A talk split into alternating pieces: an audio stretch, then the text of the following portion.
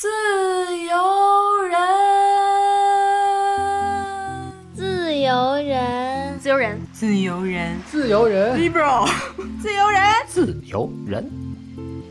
不管是战争、灾难还是传染病，越是生死攸关的事件，越要有明确的叙事。目前来看，最后为 MERS 受害者留下记录的不是人，而是数字，都是统计数据。我们必须记录每一个受害者的个性、拥有的梦想、经历的痛苦和烦恼，以及他们的为人。并且必须将受害者叙述的事实传播到整个地球。有些重要的瞬间是可以决定人生的，我们却很少有机会提早知道那些瞬间。那些瞬间就跟往常一样，似水般迅速流逝。其实我看这本书，我才知道，原来患 MERS 身体上会遭受这么大的痛苦，而且是在他几次检测已经阴性之后，他已经出院了之后，又重新让他入院去隔离。为什么 这本书叫我要活下去？其实他也是金石柱医生说的一句话，他一直都非常非常的乐观，即使在他生命最后的阶段，他还是坚信要活下去。我有一口气，我要挺下去。我觉得诚实的叙事里，女性总是有力量。嗯，就并不需要你多么的去着重描述女性付出的东西。嗯，你只要诚实，女性就有力量。是的，就是因为我们看到了这场灾难当中的人，再结合我们当下的一个，就还在疫情之下的一个生活，我会觉得我更注重人和人之间的那些情感上的一些连接，因为穷人、弱者和病人的声音总是很难留下来。一个只能听见富人、强者和健康者声音的世界，不是一个正确的世界。耶，自由人，呃，不不，啊啊，呃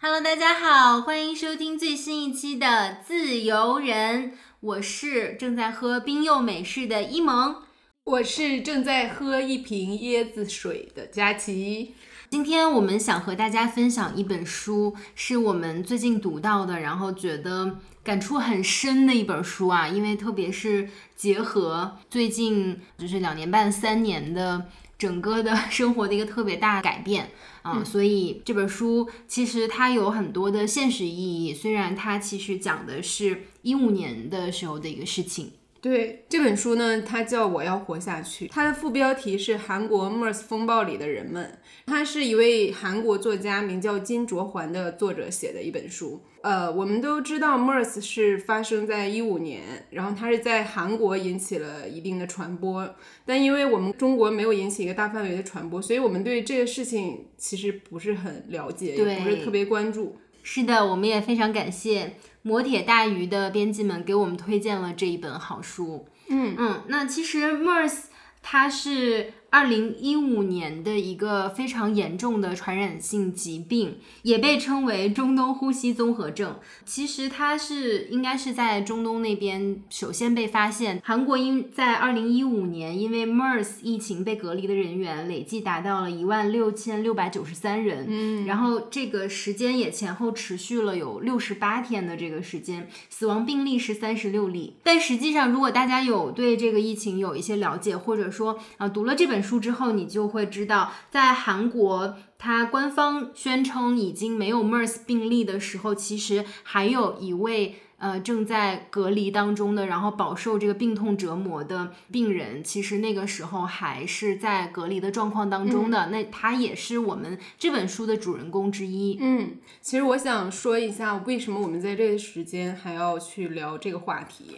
新冠疫情也持续了有两年多的时间，这个疫情反反复复，我觉得我们对这个话题也有一点脱敏了。呃，首先它已经过了非常致命的那个阶段，然后现在我们的生活也逐渐进入到一个疫情常态化，所谓后疫情阶段，我们也不太会再去关注说感染这个病的病人。是一个什么样的状态，而更关注我们的生活会不会受到影响，然后我们如何保持一个像过去那样的生活节奏。但我觉得我读了这本书之后，突然把我的一根筋给拨动了一下。我发现在这段时间，我已经没有再去想得了这个病的人是一个什么样的生活处境。当然，MERS 它的情况跟我们现在新冠疫情它有很多的不同，呃，是不能完全拿来就一一对比的。嗯。我还是希望借由这本书，大家能重新回到这些受害者身上。嗯，因为被病毒感染并不是一个他们自己能控制的事情吧。其实这个书里边有一段话让我印象很深刻，我觉得也是我们今天这期节目的一个方向吧。就是我们肯定不是来科普病毒学，也不是来科普，嗯，呃，怎样应对这种疾病的方式。这段话就是说。不管是战争、灾难还是传染病，越是生死攸关的事件，越要有明确的叙事。目前来看，最后为 MERS 受害者留下记录的不是人，而是数字，都是统计数据。我们必须记录每一个受害者的个性、拥有的梦想、经历的痛苦和烦恼，以及他们的为人，并且必须将受害者叙述的事实传播到整个地球。对，其实，在读这本书之前。嗯，很多年之前有通过新闻知道有这样的一个病毒在中东，然后在呃韩国，就是也是当时席卷了整个韩国嘛，就是让整个韩国它的经济对吧受了很大的影响，然后让韩国的国民们也是处于一个嗯很惶恐的心情当中。嗯，所以。我觉得其实 MERS 对比说我们现在整个疫情的这个情况，当然不是所有的情况都有可比性嘛，但是其实还是有一些我们可以学习和借鉴到的东西。嗯嗯，是，其实 MERS 比起新冠病毒，它是传染性更低，但它的致死率非常的高。是的，基本是达到了百分之三十多的一个数据，但新冠可能也就在百分之三或者低于百分之三的水平。呃，所以 MERS 给韩国民众造成的恐慌也是非常巨大的。我们也简单给大家介绍一下作者，还有这本书的内容。作者叫金卓桓，一开始是以文学评论家的这个身份出道的，然后之后呢，他创作了一系列的小说，包括有这个不灭的李舜臣，还有黄真一，后来也都被改编成了电视剧。然后他其实还有另外一本书，也是一个纪实体的小说，就是《谎言：韩国世越号沉船事件潜水员的告白》这本书，其实当时也。是记录了啊世越号沉船事件，其实他也是采访了大量的相关的一些人员，然后写的这样的一本书。所以其实，在 MERS 疫情结束了大概一年左右的时间，也引起了他的注意，因为他会觉得大家谈起来这场病毒、这场疫情的时候，往往都是关注像佳琪刚才说的数字啊，有多少人感染了，多少人被隔离了，然后有多少人死亡了。还有大量的媒体，他可能会去采访一些医护人员呀，当地的一些政府的公务人员呀。然后由他们的口中来叙述一些当时的一些情况，可是鲜有人去采访那些患病者，还有患病者的家属，嗯啊，没有任何一个这个故事或者说角度是从他们的身上去切入的，我们也没有办法听到他们应该是最直接的这个当事者，他们去描述他们当下的怎么样被隔离啊，然后怎么样受救治啊，包括。他们当时的身体的状况还有心情是怎么样的？所以他就决定说，从这个角度，他说我想要去了解人，我想知道那些患病者他们当时所处的情况是什么样的。我想知道啊，这一场疫情给他们还有他们身边的人带来了多大的伤害？嗯啊，然后他就想要去进行采访，但是这个采访的过程也是很曲折，因为有很多人还是担心自己如果一旦接受了采访。这个事情被曝光、被写成书，或者是有这个一些视频媒体的采访，会不会大家去人肉他？那可能原来呃媒体还是会对这些人的身份进行一个保密。那么这样一下子好像就所有人都知道他得过 MERS 了，他会觉得对他来讲是一个羞耻和耻辱。嗯，就好像是一个身份的定义，对，这个身份将永远背在他的身上，烙印在他身上。嗯。但是最后还是采访到了几个当时患病的人，包括患病者的家属，所以才写成了这一本书。其实也是非常难得的。这个纪实体的小说当中的三位主人公，都是因为当时到了这个书里面描写的 F 医院才染上这个病毒的。那呃，一位是。他之前有身患淋巴癌，然后刚刚手术完去回诊的牙科医生金石柱，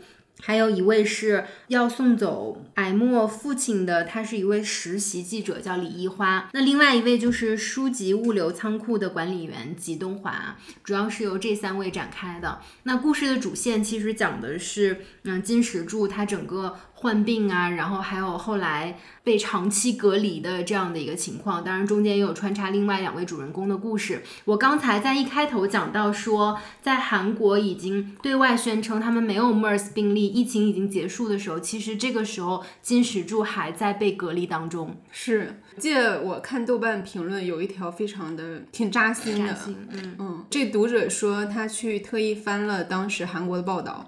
然后有一句话是说，在最后一名患者去世二十八天之后，宣布 MERS 彻底结束，然后有一种啊他终于死了的感觉，然后我们才能宣布这个病毒结束，还是很没有温度的一个解释吧。是的，其实我觉得这三位主人公选的都很有代表性。那我们其实可以来讲一讲这三位主人公啊，因为就像我们说的，如果它只是一个冰冷的数字的时候，其实你不太会有特别多对于这个人的共情。但是当他是一个活生生的有血有肉的，他有一个具体的形象，他有一份职业，然后他有自己的爱好，他有一些个性展现在你面前的时候，他就像我们身边的人一样。对，首先就想提书中的那位实习记者李一花，嗯因，为她是一个非常年轻的姑娘，也就是二十出头，刚刚走向社会。对，因为她是一位实习记者嘛，嗯应该刚毕业不久。很多时候，我感觉我隔着书里好像跟她真的就是姐妹的关系，因为她的那种彷徨、那种无措，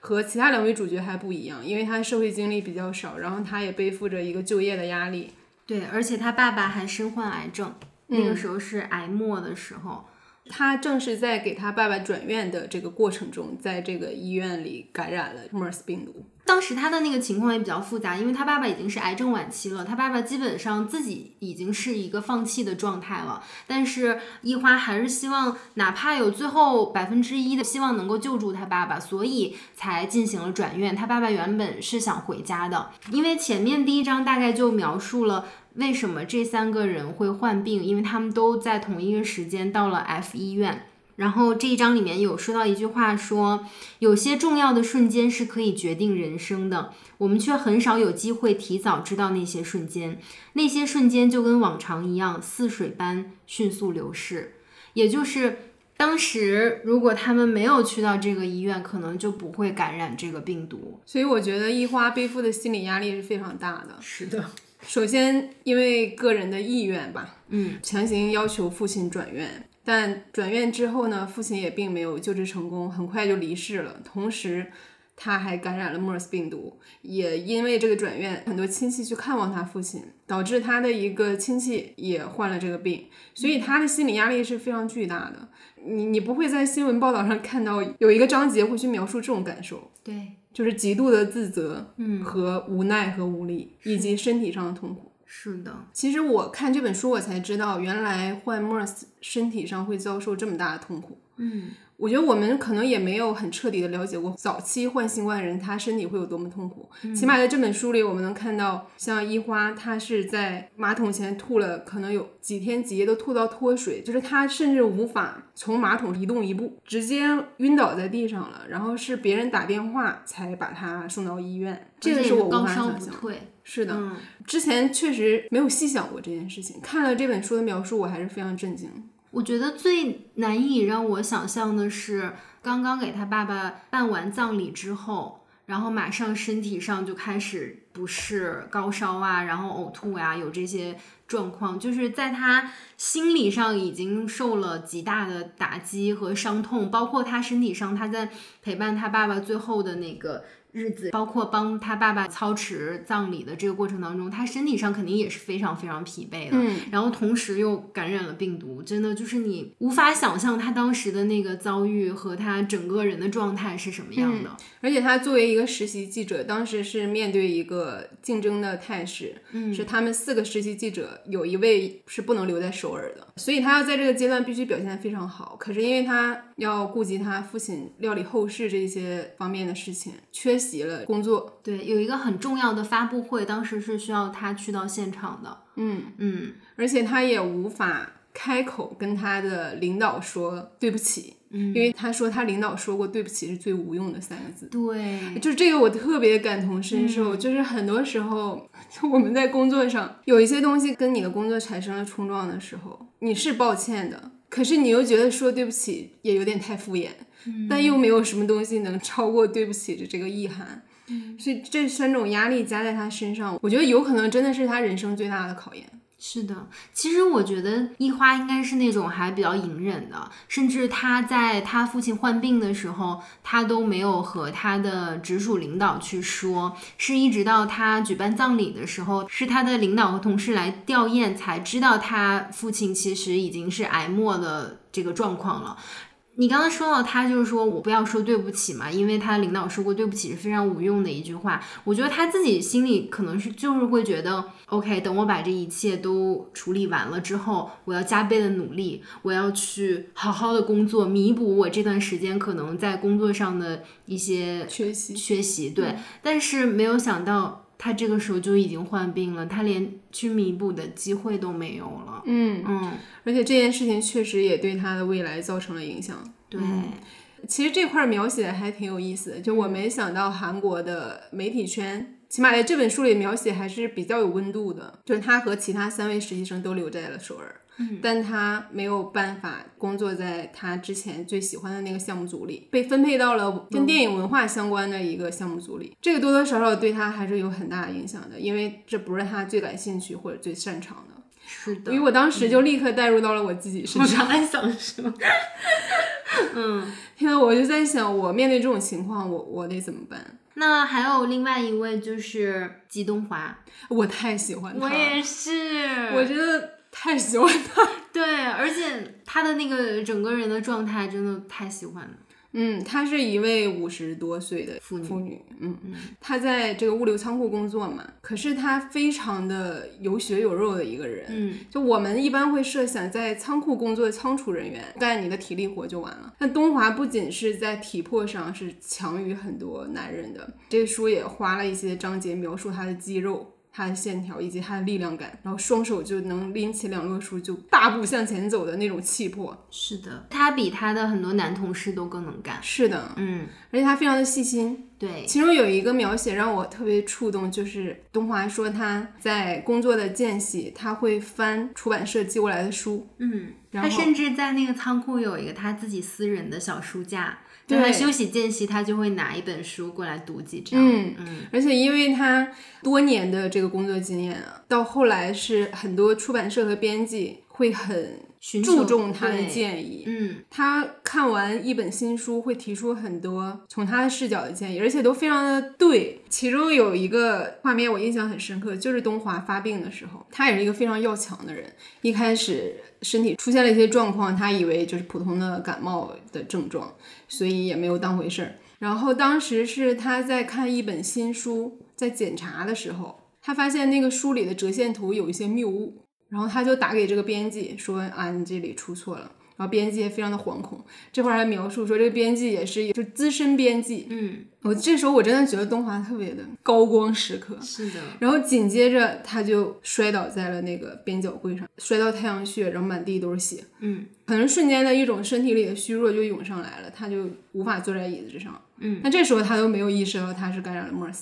他还去一个普通的这个门诊去看了一下而已。就是一个人他的那种专业能力大放异彩的时候，可是他的身体支撑不住，就是这两种对立就很让人唏嘘。嗯，而且我很喜欢他的生活状态，因为。她在生下了她的儿子一硕十天之后，她的丈夫就因为车祸去世了。然后她就一直和她的妹妹东心两个人相依为命，去把孩子抚养长大。嗯，然后她就等于在外面工作嘛，然后东心就在家里。他们是一个很稳固的，然后一个很温馨的三口之家。嗯嗯，有点像一个女性共同体的感觉。对，就是女性相互扶持、相互帮助，然后到老年我们一起去养老。然后就是他书中会有很多描写他们三个人一起生活，主要是描写他和他妹妹的这种情谊，就是很和谐，然后大家也觉得很开心、很温馨。是，嗯，虽然他们过着并不富裕的生活，但是他们每天在一起就是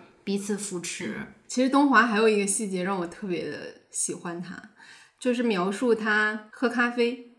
他说他特别喜欢喝便利商店卖的那种嗯街的那种咖啡，然后里面充满了糖精啊，也并不是很好的豆子。后面好像是有一个人要请他喝咖啡，精品咖啡店的那一种，嗯然后他说我不喝，我只喝这一种咖啡，嗯，我就是喜欢咖啡，我喜欢的就是这一种咖啡。我当时就觉得这个人物特别的丰满，就跃然纸上。就他有一些微小的原则，即使这个原则可能在某些人看来是很很傻的。对，嗯，但那种坚持就是一下子让他这个人特别立体。对，她也是一个特别坚韧的一个女性。嗯，嗯，即使在她后来患病，然后治愈了之后，就这一块儿说起来也会让人觉得有点难过吧。呃，首先她就被她原来工作的工厂给开除了，她又想去寻找新的工作，但就是因为她患过 MERS，、所有的地方对他有一些歧视，对，就是知道他患过病之后就不可能雇佣他了。再加上 MERS 还是给他留下了一些后遗症的，包括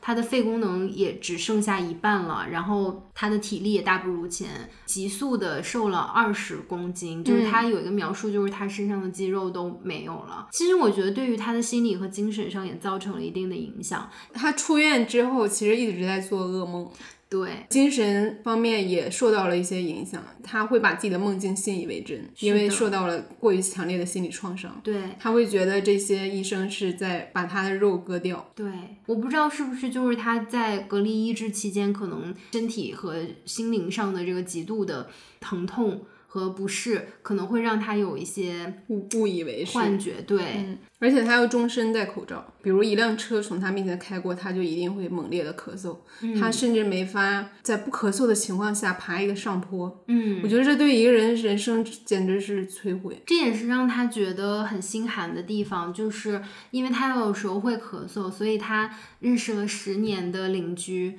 他的朋友都会远离他，就一看到他就退避三舍。嗯，嗯，那还有另外一位，也就是这个故事的主线，就是金石柱。其实他的经历和我们之前聊过的一本书，就是《当呼吸化为空气》的那个医生，有一点点相似，因为他们其实都是中途改了自己的职业。就他之前从事的是另一个职业，然后因为对医学的热情，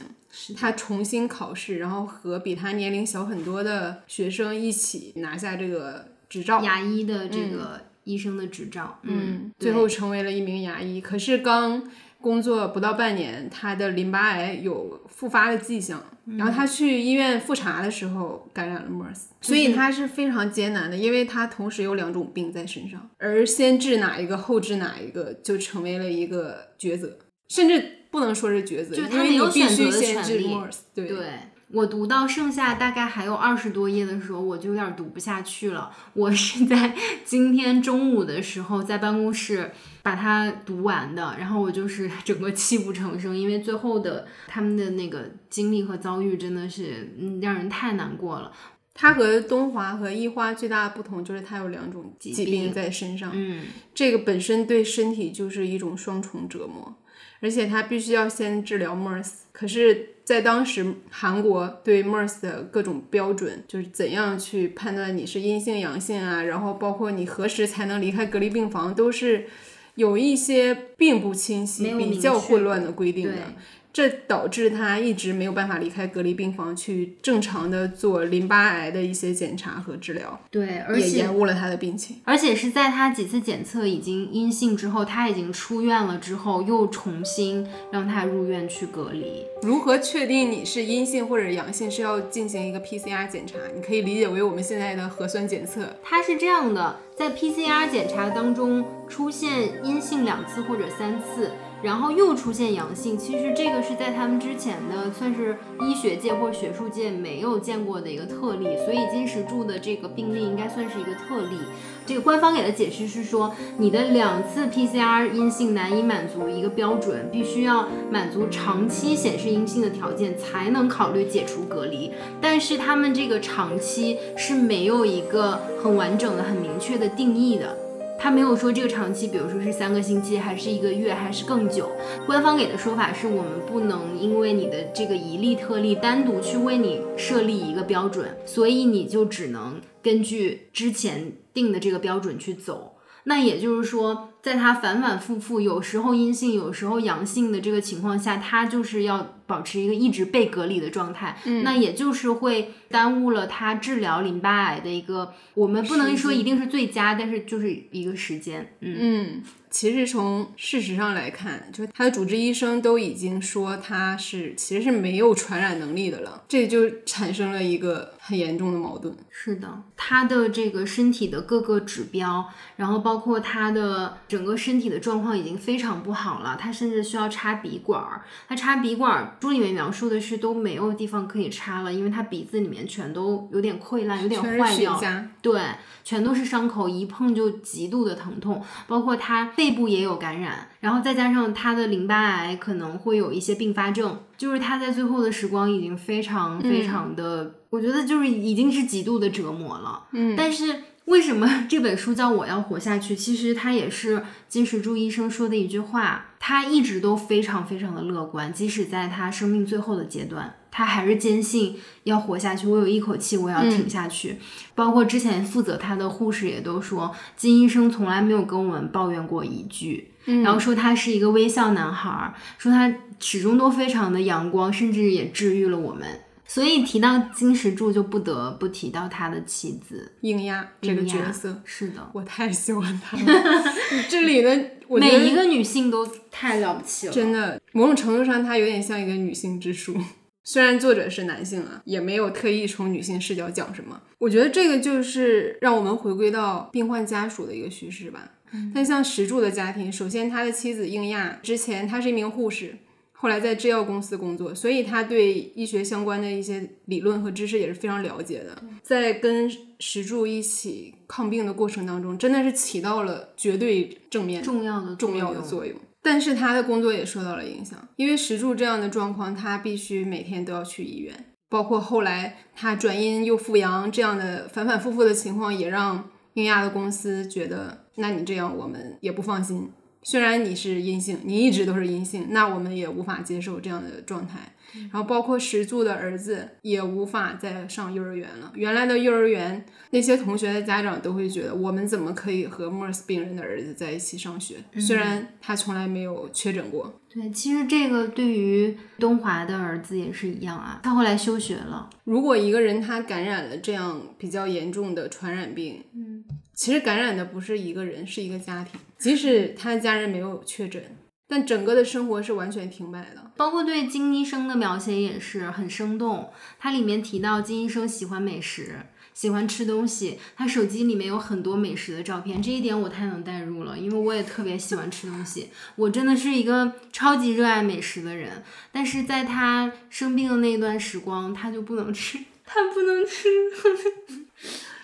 他就不能吃那些好吃。他当时一直在看一档韩国美食综艺节目，叫什么《好吃的家伙们》。好像在他刚开始住院的时候，英亚还会去给他打包一些好吃的呀。然后我记得他就说：“你给我带这些吃的，我现在也是味同嚼蜡，因为我在病床上。等我好了之后，我们可以再去吃。”后来。又再次住院被隔离那一段时光，就是他会看手机里那些美食的照片，但是他就对他就没有办法吃了。嗯，对于我们普通的健康的人来讲，你想吃一个什么东西，可能你就是去吃了，或者你就点外卖了。但是对于那些患病的人来讲，真的他连吃到一口好吃的食物都是很难很难的一个事儿。另外，他的口腔里也全都是血痂和溃烂。就是他没办法咽下一口吃的，都无论它好不好吃了。然后这本书里提出了一个很值得讨论的命题，就是受害者也是加害者嘛。嗯，因为这几位病患显而易见，他们肯定是受害者，是被病毒无差别攻击的。但是传染病患者他跟其他病的患者是有一个不一样的体验，就他除了身体上的痛苦之外，他会有一种自责的情绪，因为。病毒经由你会传染给下一个人，如果你不感染，可能你也不会感染别人，对吧？那这样的情绪会一直困扰他们，会产生一种自责和羞耻感。书中也提到，医花记者的同事们也写了一篇相关的报道。其中一句话就是说，他们既是受害者又是加害者。然后，一花对这个非常的愤怒。我记得应该是一花说了这样一句话，他说：“其实我们只不过是比你们更不幸一点，染上了这个病毒，但是我们都是一样的人。”这种情况其实我最近也有经历过，就是在我家附近出现了一位阳性患者，小区周围加强防范，多多少少影响了居民的其他的生活，跟生活的基础需求息息相关的一些店铺也都关闭了。所以我在我们的社区群里也听到了一些抱怨的声音，我也在担心我明天会不会正常上班，会不会有一些新的风控措施出来。但我必须要说，我真的无法理解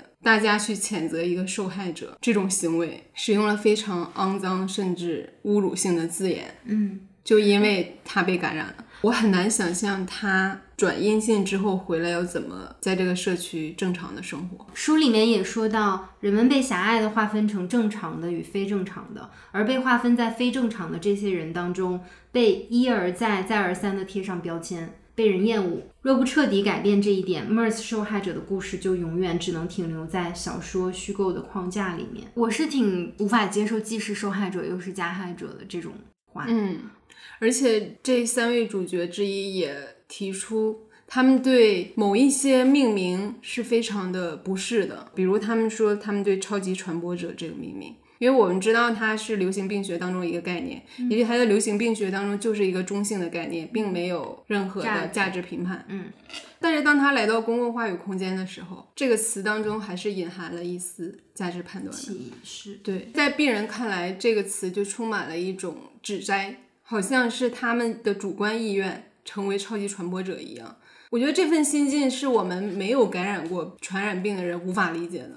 嗯我们看来就觉得那就是一个定义而已，有何大惊小怪？甚至如果你要连这都审查的话，那我们还能用什么词来代替？但从病人的视角提出了这个质疑，我觉得确实让我重新产生了思考。当然，我肯定给不出解决方案。我是觉得，如果有可能的话，在这样影响力广大、伤害全体国民的一些大型事件当中，有一些词的命名是不是应该更慎重？即使他在他的专业领域并没有别的意思。可是他来到一个普世的语境下，他其实是会被赋予不同的意思。嗯，包括现在有一些人会把新冠确诊的这些患者叫做“阳”，用一个那个绵羊的“羊”去指代，或者是用一个羊的那个表情符号直接打出来。对，大白，是就是这种直接就是画一头羊什么的这种符号来代替，真的是太简单粗暴跟太侮辱人了，我觉得。你会觉得人好像不是人，它变成了一种介质，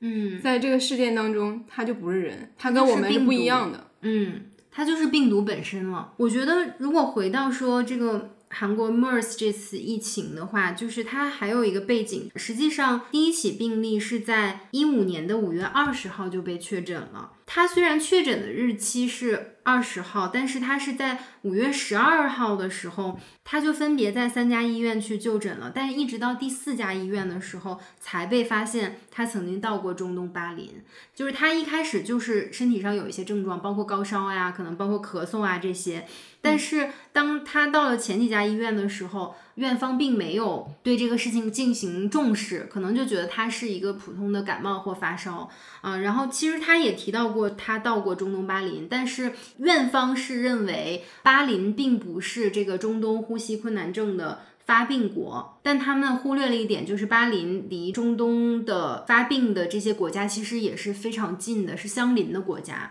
所以他其实是一直到第四家医院的时候才被确诊的，才被呃判定为他是这个首例的感染者。所以当时在院方向上面去通报的时候，就已经耽误了一个是最佳的治疗的时期，另外还有就是它已经造成了一定程度的这个传播。嗯嗯，然后所以到这个 F 医院当时，而且当时是有这个传染疾病小组到了 F 医院，还和院长去聊了这件事情。然后院长他是比较担心他们所在的这个医院会影响他们的正常的，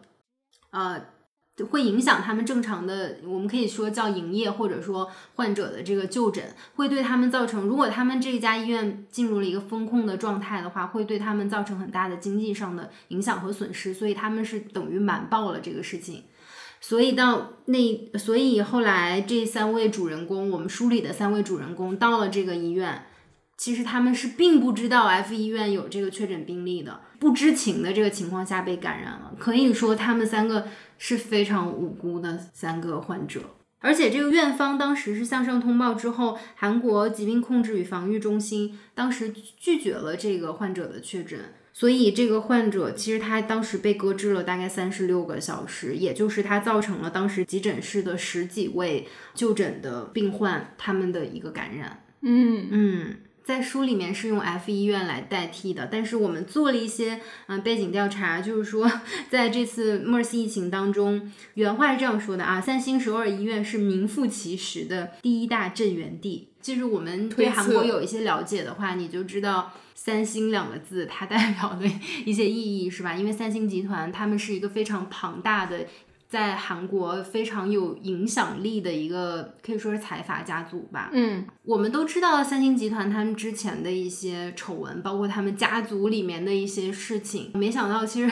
在这个 MERS 风暴当中，也有他们的一席之地，甚至是觉得他们起到了一些作恶的作用的。大而恶。对，那么 MERS 当中的这几位受害者，他们其实也提起了民事的诉讼，但是一直到今天为止，这个案件还没有结束。嗯，有之前有一些分析是说，以概率来讲，他们胜诉的几率并不是很高。但是作者金卓桓他也说了，即使在法律上失败了，我希望在文学当中他们是赢的。接下来我还是想着重聊一下，就是在韩国 MERS 风暴当中传递出的女性力量。因为刚才我们也简单介绍了一下三位主人公，包括他们的女性家庭成员，他们传递的力量是让我觉得在这本书里感到唯一能看到希望的东西。嗯因为他们不仅专业强大，而且可以说充满人性的光辉。这本书有一个特点，就是它的每一章是由石柱的妻子应亚的手记，也就是日记串联起来的。一开始我还没懂这个设置，读到后边我对应亚这个人熟悉起来，我才意识到，哦，原来这是他写的日记，里边非常详实的记录了每一个阶段的 MERS 的发展情况，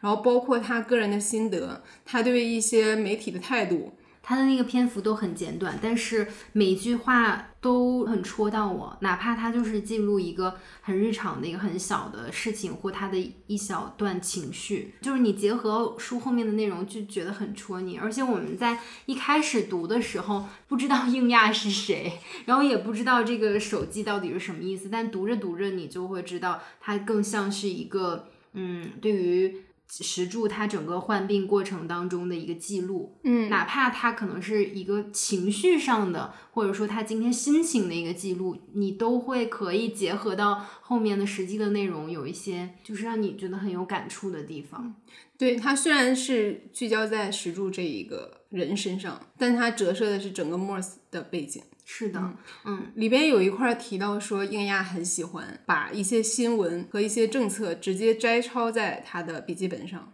嗯，我不知道这个手记是不是真实的人写的，真实的内容，但我个人认为应该是真的。对，因为在扉页上写到给二十九年后的雨兰，雨兰是石柱和应亚的儿子。对我个人推测啊，因为当时二零一五年的时候，雨兰是五岁，然后再加上这本书的出版的时间，也就是说二十九年后，雨兰的年龄应该是和他爸爸当时的年龄差不多。嗯嗯，在二零一六年十一月十一号的时候，英亚写到结婚十周年，和石柱补办婚礼为雨兰，我三十八岁，丈夫三十七岁，雨兰五岁，就是很很简短的一句，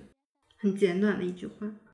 但是好像这句话里你能读出很多内容，你能读到他们十年的婚姻，就是你能读到他们还是一个非常非常幸福、非常有爱的一个家庭呢。如果不是这次变故，不是感染了 MERS，他们可能原本还是可以和以前过的一样的幸福，去吃美食，出去旅行。石柱的那个牙医事业蒸蒸日上，英亚的医药公司的那个事业也是越来越好，就是生活是一直在向上的一个状态。我觉得应亚这个人特别值得一提。书里在介绍石柱的背景的时候，也提到他因为有做医生的梦想，嗯所以是从头开始。从一家大企业里面辞去了白领的工作，所以他在求学的这几年，一直是应亚承担着家庭的经济来源。源。嗯而且并没有因此去指摘石柱说，呃，为什么是我来承担这些？就是他是非常的支持石柱的事业，以及也是全程陪他走到终点。真的，我看的时候，我一直脑海中是有一个形象的，一个演员形象的，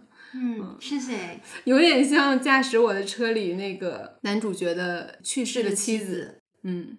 就是非常的飒爽，然后逻辑非常缜密，也非常的刚。因为他做过护士的原因，他非常了解石柱的这个治疗方案，然后包括他每一项检查的数值意味着什么。然后他每天会准时和石柱的住院医师或者护士通话，来讨论这个治疗方案。其实是经过他的口和他的这个手机，让我们意识到 MERS 到底是一个什么样的病。对，里面有一个细节，我不知道你记不记得，她就说，因为她丈夫是被隔离嘛，她是在那个叫做负压病房里面的，然后她每次要去探视她丈夫的时候，她必须要穿上整套的那个防护服，在书里面也有介绍，C 级和 D 级防护服就是是根据这个疫情的严重情况来定的嘛，然后就是说她每次要去穿上整套的那个防护服，才能到她丈夫的那个隔离间里面。但是她是不能带任何电子设备的，所以所有她丈夫当时监测的那个数据，她都只能用心用脑记下来。嗯然后她出来之后，可能再记到手机上或本子上，就是她这样的每天的持续不断的记录，嗯才能了解到她丈夫的一个身体情况。因为那个时候她已经不能完全放心院方给她的说法了。嗯我觉得她非常刚、非常坚毅的一点就是，她一直在努力，希望她丈夫能够从这个隔离病房转移出来，然后去治疗她的这个淋巴癌。可能虽然她最后并没有成功吧，她丈夫是一直在隔离病房里面，嗯但是她从来没有放弃去抗争这一点。嗯，而且也是通过她和院方的 battle，我们才意识到韩国政府制定的这个针对 MERS 的政策，包括和医院之间的这个沟通当中有有多少的漏洞，和不合理的地方，其实都是通过硬压而逼问出来的。是硬压那种强硬的态度和另外一些非常强硬的院方的护士也好、医生也好，反复的来回的这个辩驳，我才意识到原来漏洞在这里。所以我真的非常的佩服他。是的，而且他每一次跟院方的辩论都是有理有据有节。韩国政府也是一直要跟世界卫生组织同步 MERS 当下的情况以及如何制定新的政策。对，嗯呃世卫组织会给一些指导和建议，嗯，但当然他们的这个讨论和会议的内容是不会对外公开的。所以，韩国政府他传递给民众的政策和建议，并不是他们在会议上真正讨论出来的内容。就是英亚一直去要求一些会议讨论的文件呀，一些书面的文件和内容，但是院方是拒绝提供的。然后英亚就说，那你要给我一个很明确的说法，比如说你说这个长期阴性多久算是长期？所以不要忽略任何一个个体，在一个巨大的可以说是一个灾难性的事件当中，每一个个体其实他们也都发挥着很多作用。对，嗯，这个书里面所有的女性真的给我们很大的力量。嗯嗯，她们怎么就都好坚韧啊！我记得我以前在看一些韩剧啊，包括韩国电影里面，就是她不是经常会描写就是中老年女性，她们应该是叫阿苏玛是吧？就是叫就是大应该是大妈大娘的这个意思哈，就是她们身上那种生生不息的那种生命力，嗯然后就很顽强，特别是就是韩剧啊、电影里面对于比较市井气息的一些阿祖玛的那个描写，啊就是很形象。比如说头上会烫一些小卷卷呀，然后会穿一些很花哨的衣服呀。他们可能就是比如说在那个呃什么夜市里面卖一个鱼饼啊，卖一个炒年糕，可是你看他们的那个镜头气势，对，包括他们怎么样去努力打拼自己的事业，然后那种坚韧、那种韧性，我就是要活下去，就是哪怕我不会赚太多的钱，可能我还是生活在这个城市比较贫困的地区，可是我就是要好好活着。嗯，就是他们连吃饭，比如他们喝那个酱汤跟吃米饭，你都感觉特别来劲儿，对，特别有劲儿。嗯，我觉得东华就是这样一个人。对，他甚至给他仓库的那个碎纸机起名叫东东，对，我就觉得特别可爱。可爱。嗯而且东东只听他的话。嗯，后来这个公司不让他回去上班，就让他辞职。呃，然后这个东东出现了一些问题，还是他的同事也很不好意思的打给他，因为这个同事是当时劝他走的人。然后东华就说：“你把手放到东东的某一个位置，比如说是敲三下或者怎么样，然后再隔五秒，你就会听到它正常运转的声音。”我当时就觉得真的是，就是人跟物之间的那种感情，他就算是对一个碎纸机，他都像是对他的朋友一样。就那么的了解他，然后珍视他，在意他。是，然后当时他一开始因为身体有一些症状，然后要去看病的时候，他就说他们的有一个算是小领导，叫做林组长。也是后来其实就是要劝他走的那个人，林组长就说没关系啊，你你去看病，然后这个事情都可以交给我做。他还说其实我很不放心，因为林组长人虽然挺好的，但在工作上就是会漏洞百出。对，嗯，就是他对自己是要求极高，而且他对他的工作非常的自信。是的，嗯，因为他真的他的认真，他的付出，他的努力。足以让他觉得很自信，就包括他说这个事情要交给林组长做，万一有什么书什么折页啦什么的，可能会被投诉啊。就是他会想到非常那个微小的细节，因为我们都知道，在这个物流仓储或者运输过程当中，你可能难免偶尔会有一些磕碰啊。但是他就是连哪怕书折一页，他都觉得这个是我的过失或者是我的过错，非常严谨专业，对，非常负责任，嗯。但除了这几位主角女性之外，女性配角也都非常的精彩。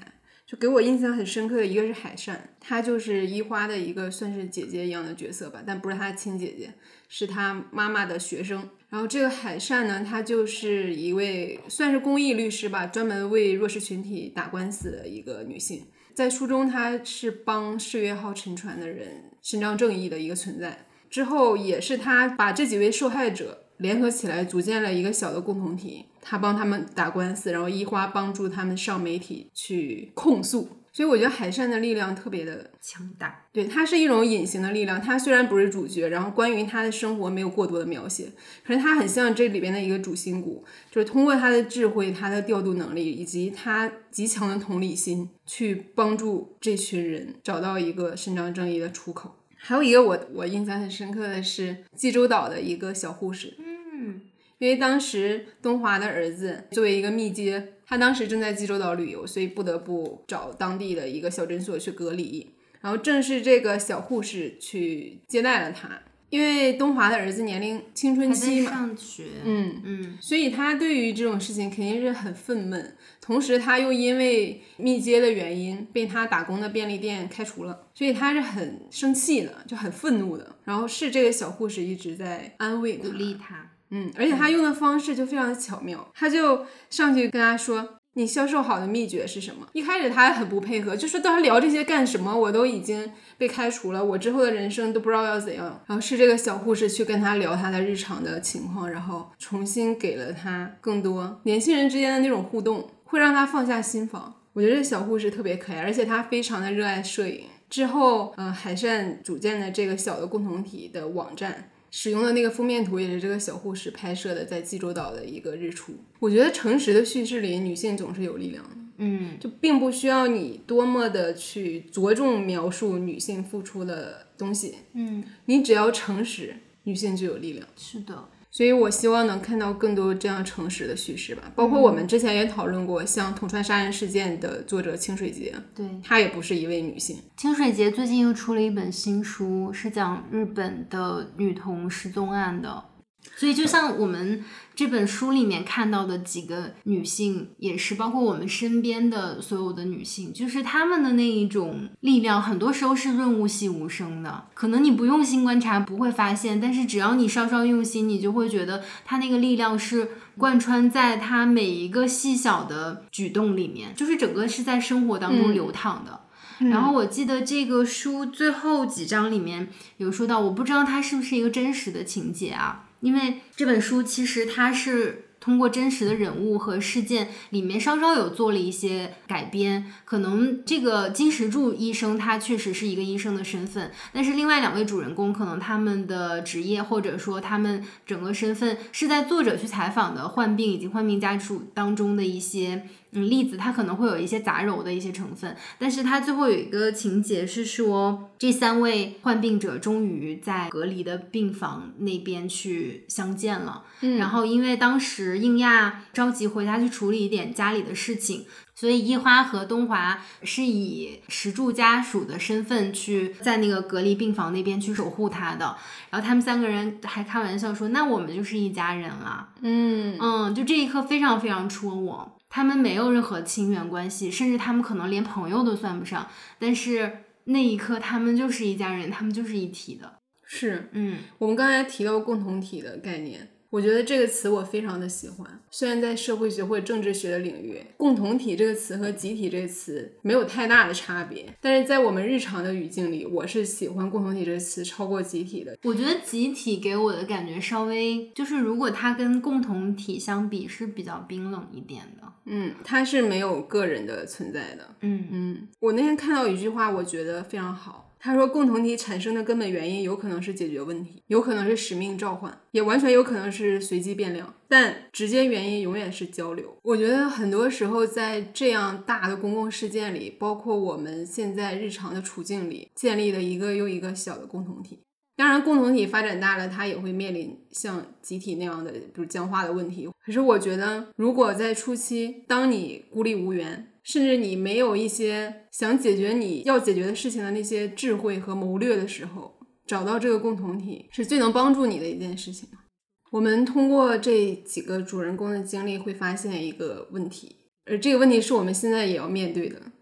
对。就是我们在疫情结束之后，真的能回到正常生活吗？嗯，因为我们现在的情况和 MERS 还是有很大的区别的，因为 MERS 它的持续的时间毕竟比较短。嗯，虽然几年之后 MERS 在韩国又有一轮的席卷，但是因为有之前的一些经验和教训，所以韩国后来它有相对比较完备的一个应对的一些措施啊，然后一些手段呀，一些政策，所以它每次的那个持续时间其实都不是那么长的。可是从二零零年年初的时候，武汉爆发疫情，一直到现在，其实已经有快三年的时间了。而且，嗯，对于今后可能也会是一个疫情常态化的一个这样的情况。嗯，很大程度上，其实这两年半三年的时间，是在一点一点改变了我们原本的那个生活的。嗯啊，而且其实有一点我们不能忘了，就是 MERS 并没有真正的从世界上消失。嗯，它现在依然每年在中东地区会零星的爆发几例，你不知道这些病毒什么时候会卷土重来。何况我们现在还没有结束新冠疫情。书里有一章有一个标题，他说“反复的偶然是必然吗？”嗯，我觉得这个真的是发人深省。如果一件事情反复的发生，即使它看起来是很随机的，那它也是有一定的必然性的。而这个必然是什么？作者在最后一章节里面也说到，这些所有患病的人，其实他们也是作为一个个自由的个人，是社会共同体的一份子，却没有报道去描述他们的过去、现在和未来，所以他才特别想写这本书。然后他也说到，我们在说不会遗忘、会永远记住之前，我们需要知道应该记住什么，必须找回人而非数字。嗯。最后还是想推荐一下这本书，它虽然很厚，但是非常的好读，因为它还是以故事串联。呃，一开始你可能要熟悉一下这几个人名，但当你熟悉了之后，你就会非常想知道后边他们会怎么进行下去，就是一个很有意思、很详实的一个真实事件改编的小说。哦，我之前也有看到有网友读了这本书，然后他说了一句话，他说：“全世界最美的风景就是让一切复归原位。”虽然我们不太确定啊，以后就是疫情结束之后，我们的生活能不能复归到原位，我们的生活还会有多大程度的改变？但我觉得至少还是可以抱有一个美好的希望。我觉得我们注意到这些生机、星星之火之后，不要陷入到这本书所提到的各自求生的阶段。这也算是面对很多未知的不确定性。我们作为一个人能做到的，也许就是唯一的事情。嗯，我觉得这也是这本书的一个可贵之处，就是它一直在记录这些人。因为就是在这个 MERS 疫情结束之后，很多人，很多曾经确诊的人，他们是隐匿起来的。他们不希望别人发现他们，然后他们希望能够好像就是改头换面，重新去生活，不希望大家知道这样一段历史。可是我觉得这些人是非常非常值得被记录的，就是因为我们看到了这场灾难当中的人，再结合我们当下的一个就还在疫情之下的一个生活，我会觉得我更。注重人和人之间的那些情感上的一些连接。嗯，在过去的生活工作里面，可能大家都还比较忙碌的时候，在没有疫情的时候，每个人可能都想着说我要去打拼我的事业呀，我可能没有那么多的时间给家人、给朋友、给你身边亲近的人。但是因为疫情，会让我觉得这一些情感的连接才是最能够支撑我走下去的一个动力，不管。我面对的是外部的一个什么样的一个糟糕的情况或世界，但是我的这一部分支柱，我的这个支撑点是非常稳固的，就是因为我读了金卓桓作者的这一本书，然后导致我对于他其他的作品也非常感兴趣，嗯，就很想读读他另外一本关于世越号的呃纪实体的这个小说，嗯嗯。然后他之前在接受采访的时候也说到，他说我一直坚信文学应该站在穷苦弱势和受害者的这一边。嗯，不仅是文学，其实我觉得在生活当中也是一样，我们要多站在受害者的那一方，多站在比较弱势的那一方去考虑问题。嗯，作者有一个观点，就是因为穷人、弱者和病人的声音总是很难留下来。一个只能听见富人、强者和健康者声音的世界，不是一个正确的世界。同意，我觉得我们就是要免于为这样的世界添砖加瓦，让那些弱者免于受到更多的伤害吧。多关注这样的作品，它是我们人类共同的档案。是的，那这一期就是这样喽。我们也非常感谢磨铁大鱼提供给我们的赠书，你也可以在评论区分享一下对这本书的感受。嗯。或者分享一下你当下的一些心情啊，一些感受啊，或者在疫情当中你自己的心境有哪些变化，你的生活里有哪些变化？好的，好的，谢谢大家，下期再见，拜拜，拜拜。你可以在各大播客平台订阅我们的播客，也可以关注我们的微博“自由人 Liberal” 和公众号“自由地 Wonderland”，接收最新资讯。加入我们的社群，给我们发送听友来信。你可以在 Show Notes 里找到入群方式和邮箱地址。这里是自由人的自由联合，自由的人请举手。哦，举了吗？举了。